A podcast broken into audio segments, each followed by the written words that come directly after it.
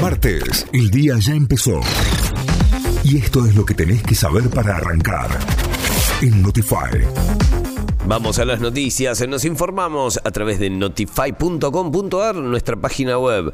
El presidente anunció el proyecto de ley para actualizar la carrera militar. Alberto Fernández anunció el envío al Congreso Nacional de un proyecto de ley para el personal militar que establece una actualización integral del régimen legal de la carrera y la profesión militar, introduce cambios relevantes en el ejercicio de la defensa nacional, determina derechos para las mujeres incorporadas a la actividad, capacitación profesional continua y nuevos parámetros para el cálculo de haberes, entre otros aspectos. Legisladores radicales presentaron el proyecto para solicitar el traspaso de 10.000 policías a la Municipalidad de Córdoba. Juntos por el Cambio avanzó este lunes con la idea de Rodrigo de Loredo para pedir el traspaso de la policía a la Municipalidad de Córdoba Capital y presentó un proyecto de ley en la unicameral. El proyecto establece la transferencia de efectivos policiales, comisarías, subcomisarías y móviles policiales a la órbita de la ciudad de Córdoba. Imputaron al dueño de los perros Dogo que mataron al adolescente. Fue imputado el dueño de los perros de raza Dogo que atacaron y mataron a un adolescente de 15 años en barrio Estación Flores en la ciudad de Córdoba.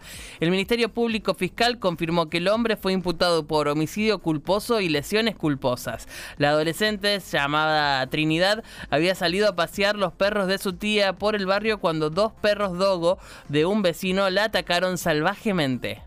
Crece la confrontación entre Rodríguez Larreta y Bullrich. Los precandidatos a presidente de Juntos por el Cambio, Horacio Rodríguez Larreta y Patricia Bullrich, volvieron a cruzarse en plena campaña de cara a las PASO. El jefe de gobierno porteño reiteró críticas a su rival Patricia Bullrich al advertir que los cambios no son a las trompadas, porque la historia argentina demuestra que así no funcionó. Mientras la ex ministra de Seguridad pidió que quienes creen que esa firmeza no es necesaria deberán explicar cómo harán para negociar con los corruptos.